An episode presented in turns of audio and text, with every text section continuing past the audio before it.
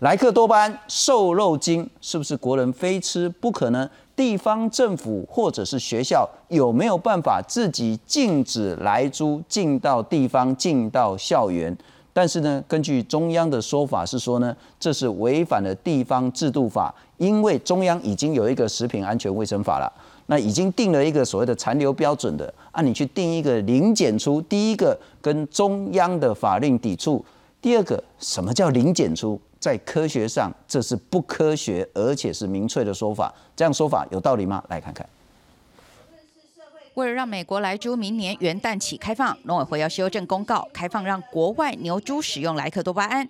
二十八号在立院经委会进行联席审查，针对不少县市定出自治条例，规定猪肉及其相关制品不得检出乙型受体素。卫福部次长薛瑞元表示，地方若不修正条文，明年就会自动失效。到了明年一月一号，这个自治条例因为抵触母法还是无效的。是自治条例如果是定这样子的话，那人人民也就是说这些贩卖的，他就无所适从。针对零检出自治条例，行政院发文给四直辖市政府，卫福部发文给七县市政府，请他们检讨修正。卫福部表示，为了与行政院发文内容一致，会在这两天再补发公文。但国民党立委蒋万安不满，质疑地方政府要为人民健康把关，中央政府竟然不准。这个是什么样的政府啊？容许量。我上午看到卫福部在这边打选，听不下去啊。地方政府要定更严格的标准，就是基于捍卫国人的食安跟健康。你去看全结果你们中央政府这样做不可以。有立委更指出，可使用来剂的国家不止美国、加拿大、纽西兰、澳洲皆能使用，会不会明年跟着大举进口呢？农委会主委陈吉仲表示，来剂并不便宜，纽澳加目前几乎不出口来猪。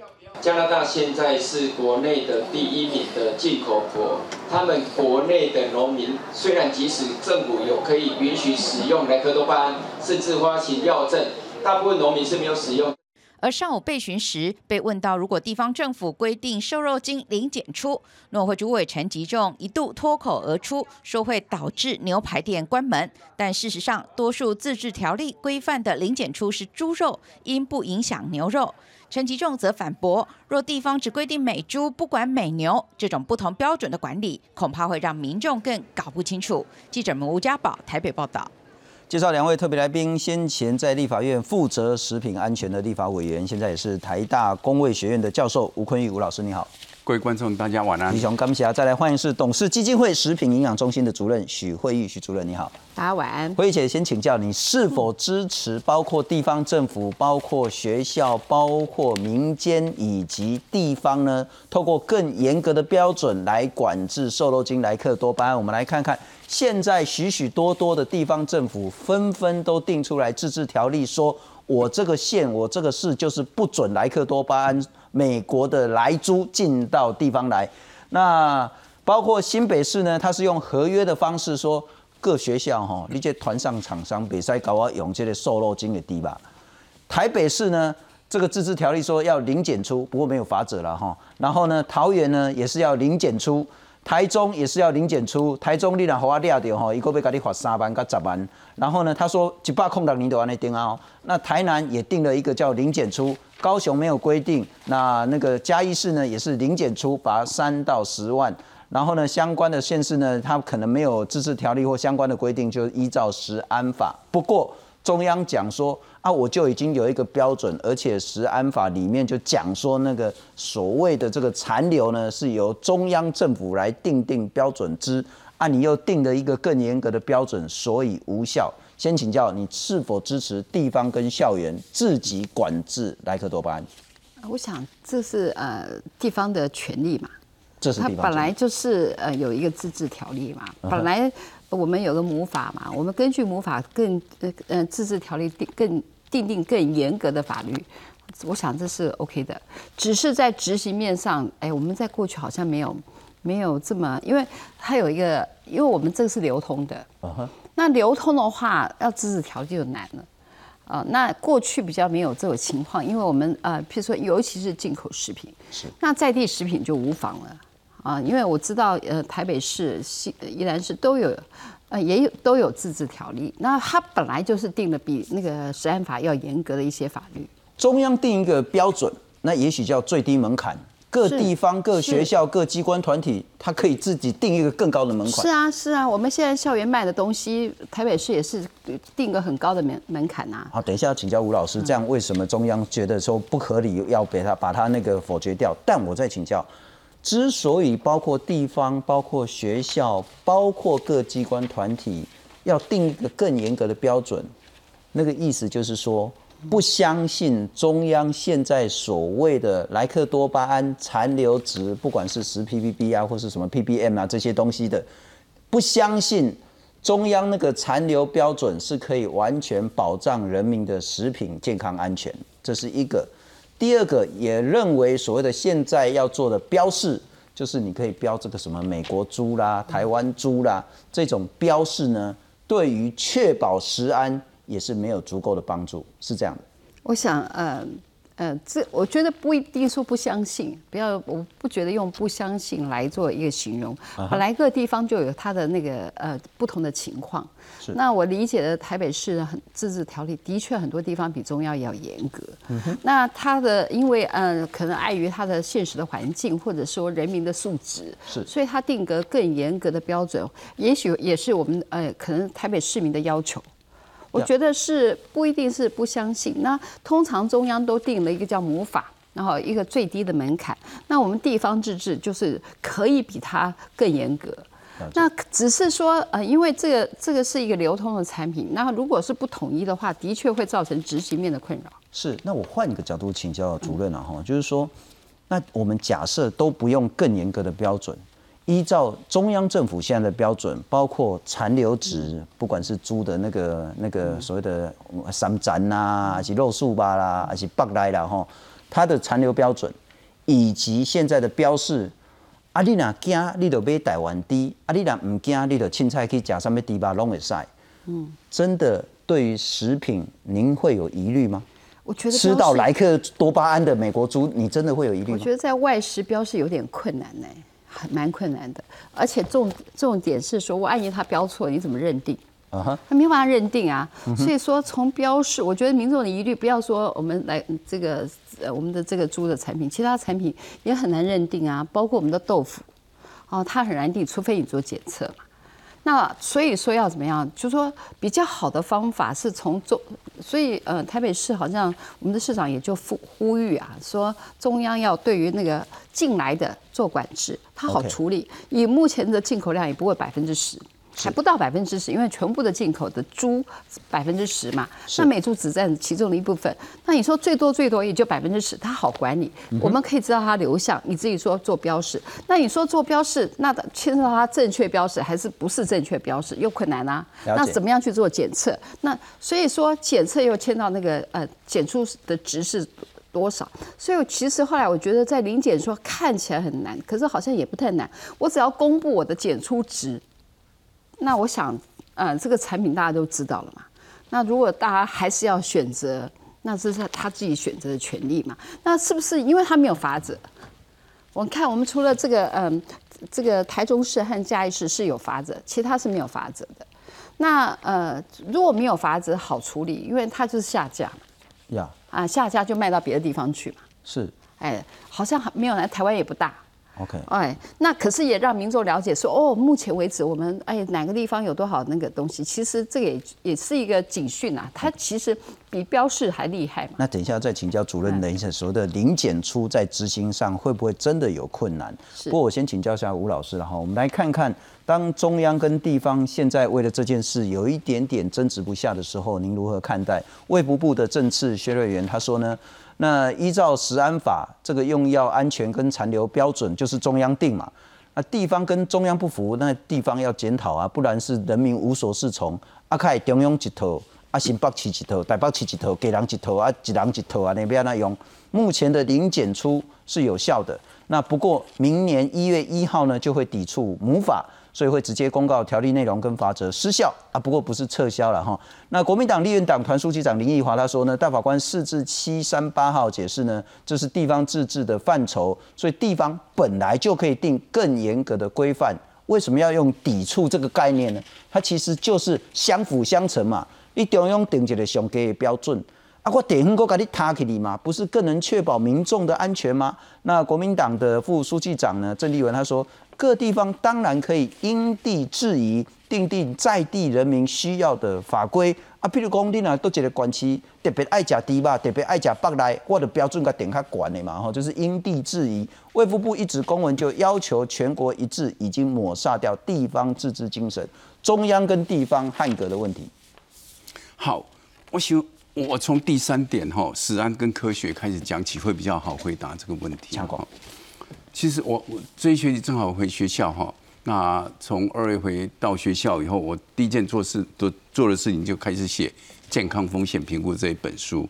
虽然健康风险评估在二零一四年入了食安化，然后有食品啊风险评估、食品安全风险评估咨议会、食品营养咨议会、安全咨议会，但是我知道行政单位都不知道这个怎么去操作，怎么去让这个咨议会了，应该要怎么怎么运作，其实我们都不知道是。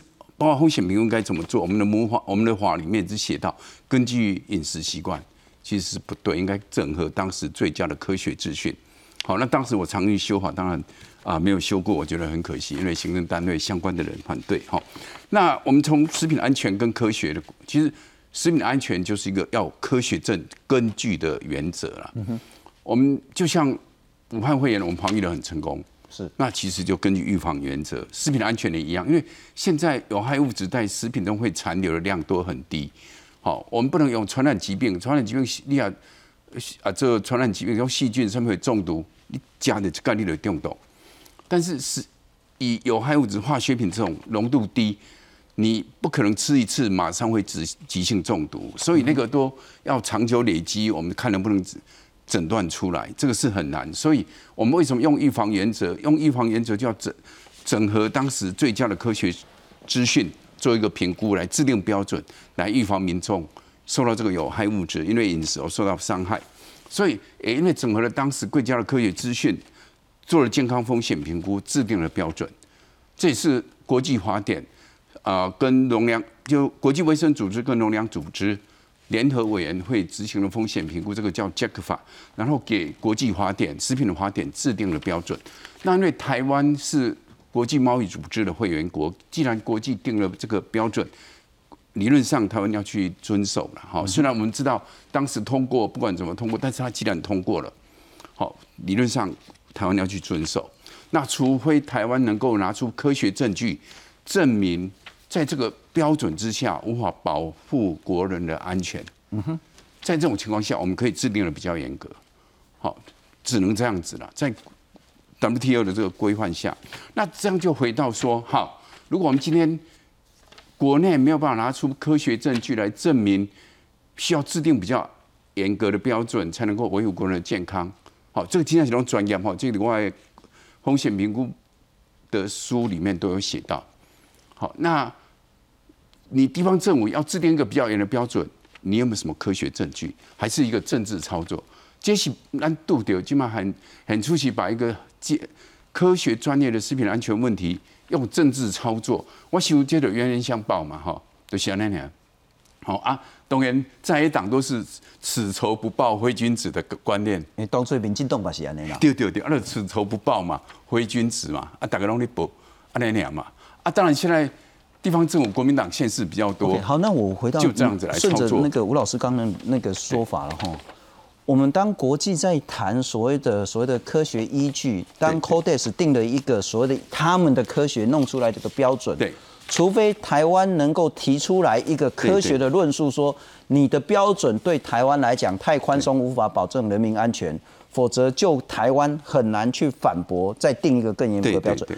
但这指的是国家跟国家之间的概念，那个单位是以国家为单位，那个单位并非以地方政府，并非以学校，并非以机关团体为单位。我意思来讲，你甲国际讲嘛是台湾政府去讲嘛，对。啊，我地方还我地方啊，啊，我学校还我地学校啊。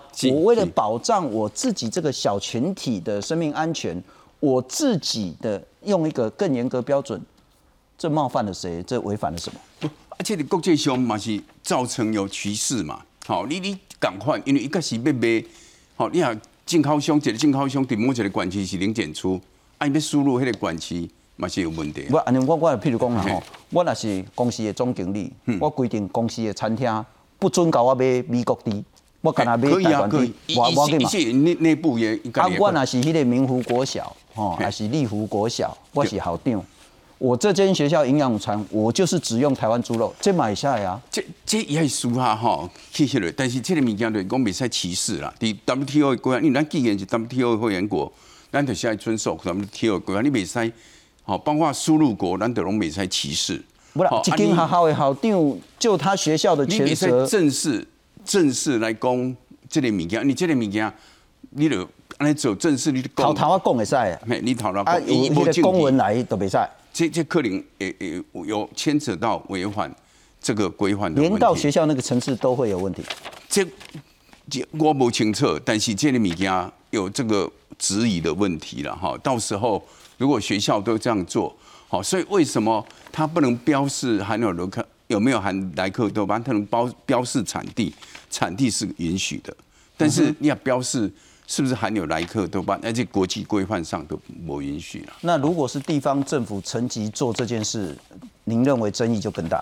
对对对，你这公司上这有争议啦，好就有争议。那第啊，就是讲这个物件，所以是按照这个规这个标准有，因为这个是不信任的问题或政治操操作的问题，那应该我们要从信任跟政治的问题来解决嘛。是，接着。台湾建立这类风险评估制度的时候，没有把一个就像欧盟，它建立那个食品安全局，就是独立执行健康风险评估，然后独立做风险沟通，不，那让大家能够接受。很显然就是地方不信任中央那个标准，这个是政没有错，或者是民众不信任中央这个标准。这不是地方，而是在野党跟执政党，在野党也不信任执政党嘛，对不对？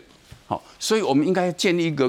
客观独立的单位，他执行了健康风险评估，能够让执政跟在野党都能够接受。这件事要请教徐主任了哈。我们来看看了哈，其实现在中央政府用的是地方制度法第三十条，就是说你地方如果定一个自治条例，或是定一个自治规则，或者是委托谁来办理的一个规则，这三种如果跟宪法、跟现行法律啊，民进党现在就是说食安法了哈，或者是法律授权的法规，就是现在有定一个所谓的残留标准，这些有抵触的无效。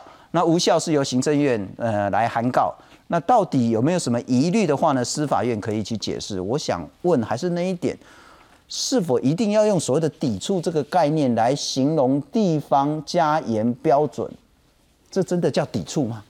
啊，我以台北市的食品安全自治条例来讲，它已经有了，它本来就有了，是也也有好几年了，它的确比我们的食安法要严。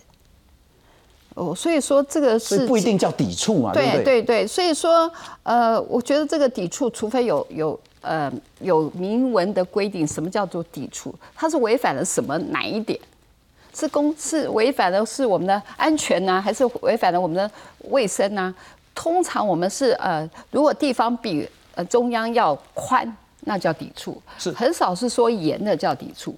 啊，在我的理解是这样。那我刚才呃，就是吴老师啊，吴教授有提到说 Codex 标准。那其实 Codex 标准，我们的所谓的食品法典委员会，它的确是有一个严谨的程序来制定。可是它定的是十 ppb，是。那我们台湾呢定的是零点零一 ppm。可是这个看起来是一样，可是事实上，呃，用科学，我们既然讲了科学，那是不 OK，是不一样的。我们就视同的。这个十五 ppb 的容容许量，那无形当中也快放宽了百分之五十。那这是我们国家的定定嘛？我们选择的标准，我们选的可能我们比照韩呃那个美国的标准，可是我们其实不是沿用 Codex 的标准，是 Codex 的标准是十 ppb。我我了解你的意思啦，主任的，我们用这个概念就比较，一斤就是六百克啦。对，那你单位是一斤还是六百克？听起来赶快，哎，但是你在称的时阵哦。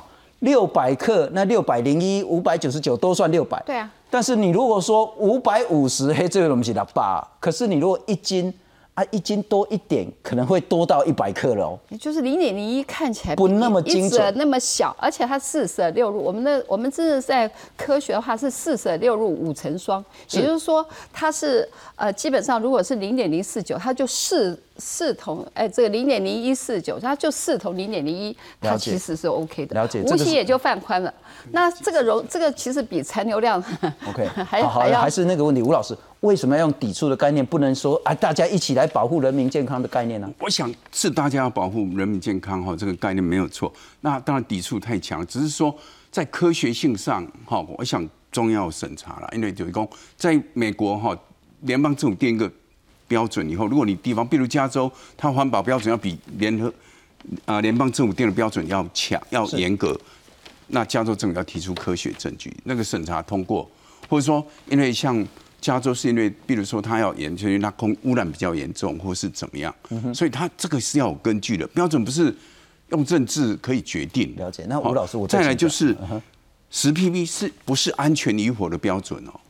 十 ppb 那台湾哈这些专家用搞这食品安全的观念弄唔掉去啊，误解了。十 ppb 是一个法律管理的标准，了解。它不是一个安全与否的安全与否的标准是 ADI，看 ADI 的，是好，就是那个才是你每天吃的总量来决定安全标准。好，这个是我在学校这样教的。好，这也是国际上这样来定。真正的安全标准是看 ADI，就是每天你摄取的总量多少来决定安全标准。我大概了解 ADI，就是说如果你每天都超过这个标准，你就很可能会中毒。对对对。但我们现在管制标准呢，是比 ADI 更严格，不是更高的。这个标准只是从 ADI 去算换算，就是说你吃多少食物，相对可能要浓度标准要多少。好，那我再请教两位啦，零检出。不过我特别强调哈。之前国民党在执政的时候，民进党就说一定要零检出。对对对。那现在换民进党执政，国民党就说一定要零检出。可是那个时候，科学的这些食安的那个专家都说，不可能零检出，喜不让它零检出，一定有会有背景值，一定会有所谓的食品污染啊，或者什么的，或是机器不准。那零检出这个是一个明确的说法。那农委会陈主委呢，他说只要有人类有化学物质。不可能零检出。那地方政府如果坚持零检出，而且只对猪不对牛，在科学上就很怪啊。如果牛猪都要零检出，那台湾三分之二牛排馆都要关了。重点不是零检出，重点是食安的剂量残留标准。那中研院的院士他说呢，就学术来讲，零检出是没道理。那检出一定有背景值，不可能刚刚好是零。可是主任，我想请教这个问题之前我们就谈论过，哎，他卡卡也要讲。你的零检出还是会有一个误差值嘛？你就把那个背景值当成是误差值，也就是零点零零零多少啊？那个我们就视同零检出。零检出在执行上很难吗？无法做到吗？嗯，我想这是一个民众的理解和科学数据的一个执行面的问题。的确是没有零检出这件事情，确实没有零检出，确实没有零检出这件事情。因为我们的机器非常敏敏感嘛。零检出率的用黑卡巴给体力的零检出对对对对。我来解释一下，没有错了。早期早期我们真的是那个检测仪器不够灵敏。那为了安全起见，好，因为我们的安全的。容许容量可能都低于那个机器能够检出的量嘛，所以是用零检出。但是过去又十年来，我们的分析仪器进步的很厉害很多哈。现在讲来，该一讲来讲，较歹了什么西人骨头嘛验不出来安尼啦哈。要验唔验呢？嘿，对。但是来讲以莱克多巴来讲，是咪有背景值？我他妈我还怀疑啦哈。对，讲因为台湾过去啊，真正尽量遐尼久，理论上咱应该无莱克多巴的背景值了。但就是讲这个。是不是一定要到零检出哈？这个物件，那你你起码啊，这啊无你国际无禁用嘛？啊，伊也无用哈。即使它停药以后，它可能因为莱克多巴的半衰期大概四个小时，那可能都排掉。好，其实浓度就很低了哈。那这个已经接近零检出，但零检出是比较安比较危险。我哦，就说会不会比较安全？这科学熊。无证明，无证据了哈，因为你用较简单、较敏感度不不好的仪器，你量不到；跟你一个你用很灵敏的仪器量出很低的量，哪一个比较安全？我也觉得用比较灵敏，然后很低的量是比较安全。用烂机器看起来零检出，结果一大堆这样子。对对对，所以第两千零二年 WHO 国际卫生组织有一个规范，出版了一个规范，叫做预防。食品恐怖攻击的时，预防千面人，以迄个规范来电来讲，你爱去看食品来电有一包各种可能未知的化学药品。是，那如果你还没有鉴定出来，你暂时就用十 ppb 去管制它。所以你可以看一本，它那么早开放就定零十，就定十 ppb，好，其实就类似根据这样的规范来的。嗯哼，好，一接受十 ppb，你去看日本，其实没有做很严谨的风险评估过了。了解。好，那我换一个角度请教主任了哈，就是说我们刚谈都是很科学、很实安制度角度，但我就是从一个家长的角度请教主任，到底在明年一月一号开始。含有莱克多巴胺，尽管是在残留标准内的美国猪肉进到台湾来之后，我是不是可以让我的小孩子放心的吃猪肉？还是我要坚持我们家只能吃台湾猪？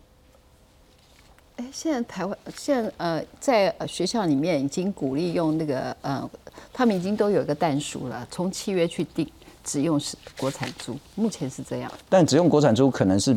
为了那个所谓的安心的，我如果就就您的专业，是不是真的不要碰？就算它是在残留台湾的标准之内，还是不要碰有莱克多安的美国猪肉？嗯，我觉得这是一个很敏感的问题。对对对对对，应该这样说好了。刚才啊，吴老师也提到说，日本啊，其实日本吃猪肉没那么多啊，只有我们的打六折。所以，呃，其实我们要看国际的，我们在沿用，呃，就是我们台湾到底有没有做 风险评估了哈？是，这这是我们都是沿用国别的国家的数据啦。那用别的国家的那个，其实呃，每一个人的体质是不一样。我很喜欢用咖啡因来举例啊，你喝 OK，我喝不 OK 啊？可是平均值可能剂量很高啊，有人喝到五杯啊，可是有人一点都不能碰。可是因为我们咖啡因，我们已经知道它是一个明显的物质，它从味道、从外形可以看出来。可是莱克多巴的猪是看不出来，所以它如果做不做标识，我们吃完以后的那个心境或者说呃那个异常的反应，我们不我们不知道。更重要是说，美国人说他吃了二十一年，那二十一年当中，他这个产生还不够长。你看我们当年的反式脂肪、高果糖、糖浆多好，现在都无所，这个搭配的。